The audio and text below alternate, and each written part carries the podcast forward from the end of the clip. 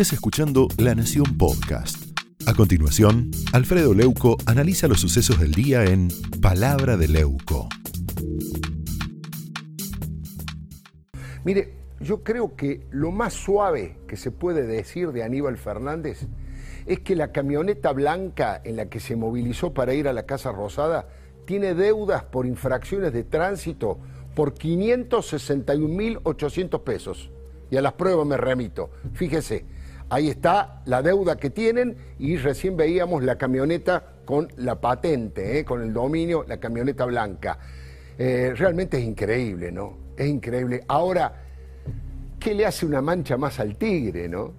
Porque la realidad indica que hay millones de argentinos que en las encuestas dicen que Aníbal es uno de los argentinos con mayor desprestigio.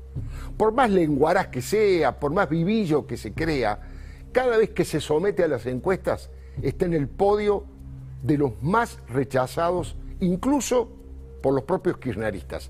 Mire, cada vez que se somete a las elecciones, pierde por escándalo. Hizo mucho mérito para eso. Le doy solamente algunos ejemplos. En Alemania hay más pobres que en Argentina, ¿se acuerda? La inseguridad es una sensación. Este es un país de paso de la droga.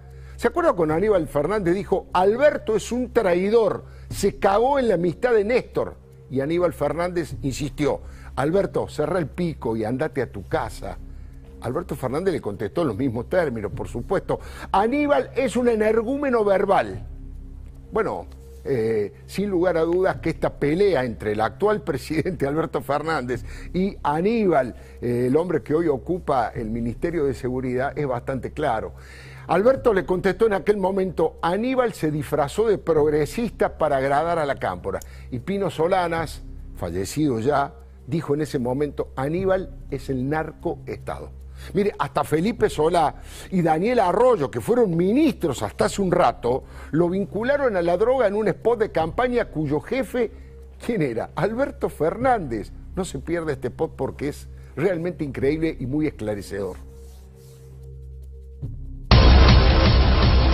Si vos llamás a la provincia y ves algunos candidatos a gobernador, te preocupás, ¿no es cierto? Yo la verdad que sí, yo la verdad que lo que siento es que la mamá y el papá en la provincia de Buenos Aires que está preocupado por la inseguridad, que está preocupado por los robos, que está preocupado porque se vende droga en el barrio, debería pensar en serio si Aníbal Fernández es la persona para manejar la policía bonaerense, que es manejar el cuidado de nuestros hijos. Cuando apagamos la luz y nos quedamos a solas, pensamos en serio. Bueno, imaginen a Aníbal Fernández conduciendo la provincia. Imaginen a Alberto Fernández conduciendo la provincia, dice Felipe Solá, que fue echado este, humillante, de forma humillante del gobierno, ¿no es cierto? Este, y, Daniel Arroyo, más o menos, porque lo tiraron ahí en un puesto en, este, en la Cámara de Diputados, este, en la lista de candidatos a diputados bastante abajo. Pero déjeme que le diga dos cosas más. Aníbal Domingo Fernández, a los 64 años, ocupa su cargo número 21 en el Estado. 21 Aníbal fue funcionario de Carlos Rucaf, de Eduardo Dualde, de Néstor Cristina y ahora de Alberto. Ahora, es junto con Guillermo Moreno, con Hugo Moyano y con Luis Delía uno de los cristinistas de peor imagen pública. Es un perdedor serial, como le decía. Por eso se pasó casi seis años en el llano. Cayó derrotado por María Eugenia Vidal por seis puntos de diferencia con un récord de corte de boleta en su contra. Perdió en siete de las ocho secciones electorales, ¿se acuerda? Y además estaba incluido, por supuesto, su tierra, su patria chica, Quilmes, allí donde supo ser intendente. Fue caracterizado en ese momento como mariscal de la derrota, al igual que Cristina, porque ella era lo que la había designado. Le digo más, completó el papelón, Aníbal, porque medio enojado se presentó en la interna del justicialismo en Pinamar, en Pinamar, y perdió a manos del surfista Gregorio Estonga. Hay un spot de Vidal que le preguntaba a los bonaerenses, ¿usted con quién dejaría a sus hijos? ¿Con Aníbal o conmigo? decía María Eugenia, ¿se acuerda? Y Aníbal, ¿qué declaró? Que prefería dejar a sus hijos con Ricardo Barreda, un múltiple femicida que asesinó a escopetazos a su esposa, a su suegra, a sus dos hijas y fue en 1992. fue repudiado hasta por sus propios compañeros, como corresponde. Facundo Moyano, Matías Lames, el mismísimo Kisilov lo repudió. Ahora, el colectivo, ni una menos, copado en su conducción por el kirchnerismo, no emitió opinión. Aumentó su volumen de machirulo contra Elisa Carrió. Ella le había dicho a Jorge Lanata, después de hacer denuncias sobre el asesinato de Alberto Nisman, ella pidió públicamente que Milani no la matara y que Aníbal Fernández no la mandara a matar. Bueno, Fernández, ¿qué hizo? Reclamó que la medicaran, que la internaran a Carrió, que está muy enferma, ahí lo estamos viendo, y finalizó su tuit agrediendo de esta manera. Por su condición de sucia, ruego abstenerse, no tiene solución. Hoy volvió a utilizar el mismo concepto y tachó de sucia a Elisa Carrió. Ahora, el colectivo, ni una menos, copado en su conducción por el kirchnerismo, esta vez tampoco emitió opinión. Imaginen el escándalo que se hubiera generado entre el feminismo K si algún legislador de Cambiemos tratara de sucia a Cristina. Imagínense. Elisa Carrió lo definió ayer como un monstruo degradado desgastado. Dijo que es parte de todas las mafias y además denunció que está retirando la gendarmería de la ciudad como parte de un pacto con los narcos. Hace poco, muy poco, para defender a Alberto del cumpleaños clandestino en Olivos, Aníbal llegó a decir, ¿y qué podía hacer Alberto? ¿Cagar a trompadas a su mujer? Bueno, esta vez el colectivo Ni Una Menos, bien gracias. En su momento, Cristina ordenó demoler el prestigio de Nisman y matar nuevamente al muerto, pero esta vez con mentiras de su vida privada. Y Aníbal Fernández fue el jefe de ese operativo basura de toda la maquinaria estatal que incluyó, mire usted, el pedido de que metieran presa a la madre del fiscal Nisman. Lo dijo Aníbal, ¿eh?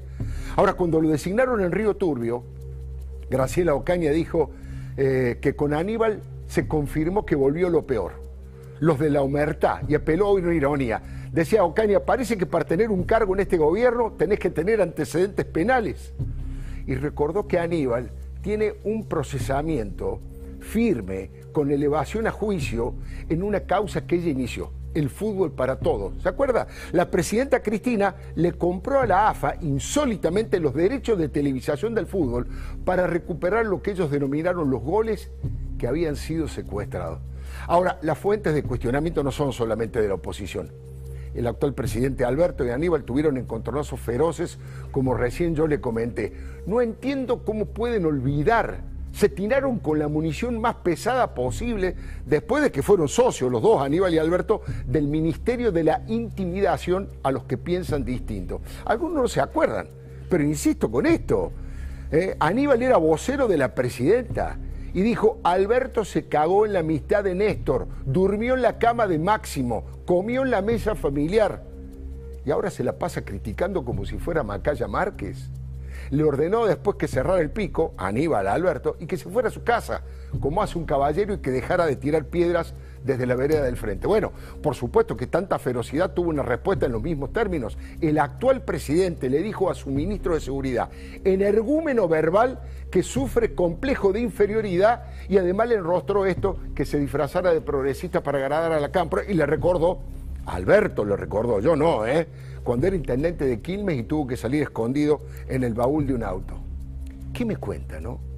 Mire, hay más cosas, por supuesto. Hay un documento histórico del 28 de julio, un documento histórico del 28 de julio, donde Aníbal, repitiendo conceptos eh, en el diario La Nación, en la que Aníbal, repitiendo conceptos de Cristina, ahí lo estamos viendo, acusa a Alberto de ser un traidor, vocero de Mañeto, el CEO de Clarín y de las corporaciones.